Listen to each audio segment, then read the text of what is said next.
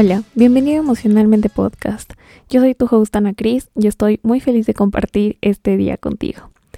Comencemos este nuevo año con un tema tan tratado en estos días, los propósitos de año nuevo. ¿Son solo una idea que se queda ahí escrita en un papel o son totalmente alcanzables? Primero vamos a hacer un pequeño ejercicio. Te voy a pedir que cierres los ojos y te imagines conmigo un típico primero de enero que ponemos en esta lista de propósitos de año nuevo. Hacer ejercicio, perder peso, hacer una dieta, comer más saludable, aprender un idioma nuevo, dejar los vicios, tomar menos alcohol, viajar a nuevos lugares, adquirir un nuevo hobby y la lista continúa por siempre. ¿Y cuál es el problema? Es una pésima idea porque lo decides postergar. Uno ve su lista de propósitos de año nuevo que tiene tantas pero tantas cosas que no falta el, uy, mejor lo comienzo el siguiente lunes porque primero de enero no me cayó el lunes, entonces me voy a otra semana.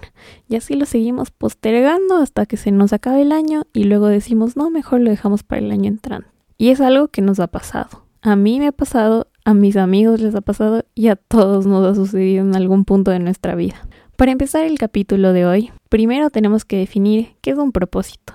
Esto saqué de unos apuntes de una clase de psicología que me gustó muchísimo, en el que una profesora nos decía que un propósito no es solo una meta, es una fuerza interna que da luz y sentido a nuestra existencia. Es una energía que nos hace levantarnos en la mañana para recordarnos qué queremos y qué es lo que vamos a hacer por lo que vamos a luchar en ese día. Es una descripción súper bonita de lo que es el propósito. Para poder nosotros lograr cumplir este propósito, tenemos que formar un hábito. Y la única forma de hacerlo es empezarlo ya. No hay que decir, uy, empieza el próximo lunes, empieza en febrero, porque en enero sigo comiendo el recalentado, porque en enero tengo un montón de actividades, que no, o sea, siempre hay una excusa. Y hacer las cosas de una forma paulatina paso a paso. No vamos a hacer todo en el mismo día porque no vamos a alcanzar y nos vamos a sentir abrumados. Hay que probar una y otra vez. Y está bien fracasar. No hay que tenerle miedo al fracaso. Yo me acuerdo que una entrenadora eh, física me decía, no hay ningún problema o no hay nada de que sentirse avergonzado si es que tú fracasas. O sea, no está mal que no te hayan salido la serie de repeticiones que tú querías con ese peso que tanto esperabas, porque al final lo vas a lograr y sabes que sí, pero tienes que seguir intentando y seguir intentando. Y una frase que me quedó muchísimo de ella es, si vas a fracasar, vas a fracasar mejor la próxima vez porque lo sigues intentando. Y algo que me gusta enfatizar, formar un hábito no depende de la fuerza de voluntad. Y esto es importante, así que lo voy a repetir. Formar un hábito no depende de la fuerza de voluntad, sino de estar dispuestos a ser malos. Si yo no soy mala eh, jugando boli, nunca voy a aprender a mejorar mi técnica. Entonces tengo que seguir esforzándome cada día, ser constante, entrenar y entrenar y entrenar hasta que lo logre. Estar dispuesto a lo que yo quiero lograr, repetirlo mil veces hasta ser mejor. Porque nadie nace sabiendo las cosas, todos empezamos en algún punto cero en el que no sabemos hacer nada. Y ahora vamos a ver cuáles son esos propósitos que sí puedo cumplir que sí son totalmente alcanzables. No sé si te diste cuenta, pero ¿lo notaste? Llevamos casi cinco minutos de episodio y no he dicho una sola palabra en inglés. Y eso para mí es un logro inmenso porque me di cuenta que no todo el mundo tiene esta mm, dualidad de los idiomas. No todos crecemos con las mismas oportunidades, no todos sabemos hablar español e inglés. Entonces, para mí es un reto tratar de separar, porque yo me crié en un medio en el cual era algo totalmente normal, pero cuando salgo a las actividades de la vida diaria se me dificulta mucho porque no tengo mucho vocabulario en español y necesito pensar y pensar y pensar.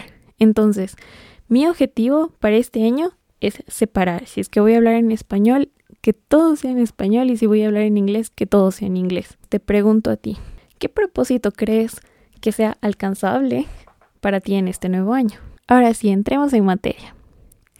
Para explicar los propósitos por medio de la psicología, hice una pequeña investigación y recopilé cinco puntos importantes. El primero, ¿cuáles son esos propósitos de año nuevo más comunes que nos ponemos todos al inicio del año? Según un estudio publicado por Caitlin Woolley de la Universidad de Cornell y Ailette Fishback de la Universidad de Chicago, eh, se encontró que el 55% de las metas estaban relacionadas con salud. ¿Eso qué quiere decir? Por ejemplo, hacer ejercicio, comer más sano, hábitos más saludables. El 34% estaban relacionados con el trabajo, ahorrar, aprender algo nuevo, organizarse mejor, tener metas más específicas en cuanto al trabajo.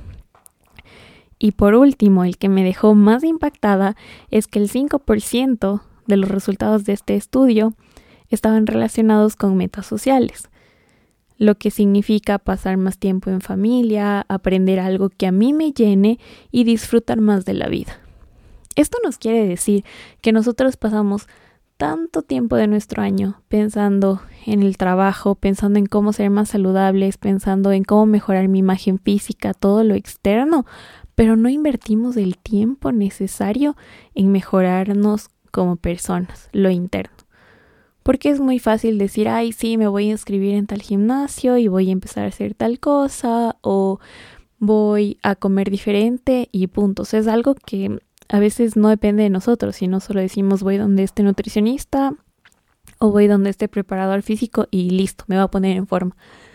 Pero, ¿dónde está ese profesional que nos tiene que ayudar a ser como mejores personas? ¿A quién le damos esa responsabilidad de, ah, sí, voy donde esta persona que me va a ayudar a ser más paciente, a ser más comprensivo, a ser más tolerante? Eso es en lo que realmente deberíamos estar trabajando. Segundo punto, disfrutar versus la importancia del propósito. En otro estudio se encontró que las personas que participaron de él decían que para cumplir mejor un objetivo no es solo importante disfrutarlo, sino también darle la importancia que se merece. Pero lo que se demostró en los resultados es que el disfrute por sí solo determina la persistencia del objetivo a largo plazo. Y ahora me van a decir, Ana Cris, ¿qué es eso que estás diciendo? No entiendo ni una sola palabra. No te preocupes, te voy a traducir de una forma como que más comprensible, como diría mi mamá en cristiano.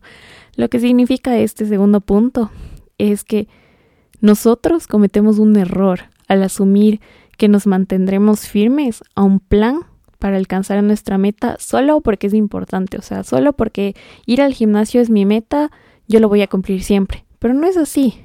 Lo que realmente importa a la hora de cumplir con tus objetivos o tus propósitos de este año nuevo es cuánto puedes disfrutar de tus esfuerzos, de lo que estás alcanzando, de lo que tú estás viendo.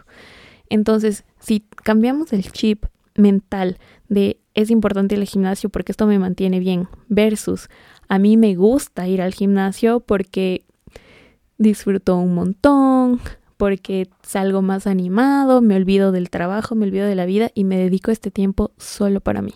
El tercer punto, evitar pensar demasiado. Tenemos que comprender qué pasa en nuestra mente cuando empezamos a tener que pensar en esa decisión de hacer una dieta, comer más sano, aprender un nuevo idioma o cualquier otro que sea nuestro objetivo.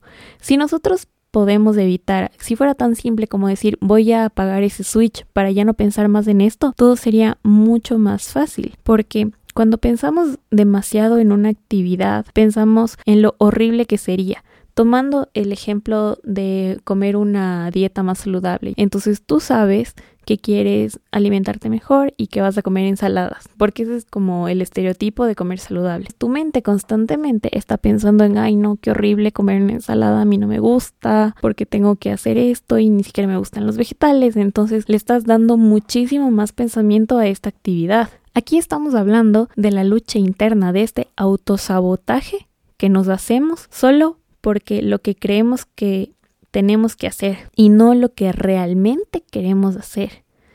Si nosotros apagamos ese switch, si lo silenciamos a este pensamiento constante de ay, qué feo, qué feo, qué feo esta dieta, vamos a crear una rutina más saludable. y va a funcionar de forma automática y esa lucha interna de pensamiento va a dejar de existir. Los beneficios que vamos a tener con nuestros nuevos hábitos van a ser los que nos van a mantener constantes. Porque si yo dejo de preocuparme cada vez por lo horrible que es la ensalada, por lo horrible que son las lechugas y el tomate que a mí no me gustan, si no solo digo, bueno, otro día más y voy en mi rutina diaria, como, me voy al trabajo, hago lo que yo quiera, ya no le estoy dando toda esa importancia, sino solo lo estoy acoplando en mi día a día. Y a la larga voy a ver mis resultados, que mejoro mi salud, mejoro mi resistencia, eh, estoy empezando a comer vegetales diferentes y vamos a tener una retroalimentación positiva de una forma inconsciente que nos va a ayudar a mantener este propósito a largo plazo. Cuarto punto, las recompensas. Las recompensas inmediatas son las que determinan que cumplamos nuestros objetivos, pero las que son más retrasadas, no. ¿Eso qué quiere decir?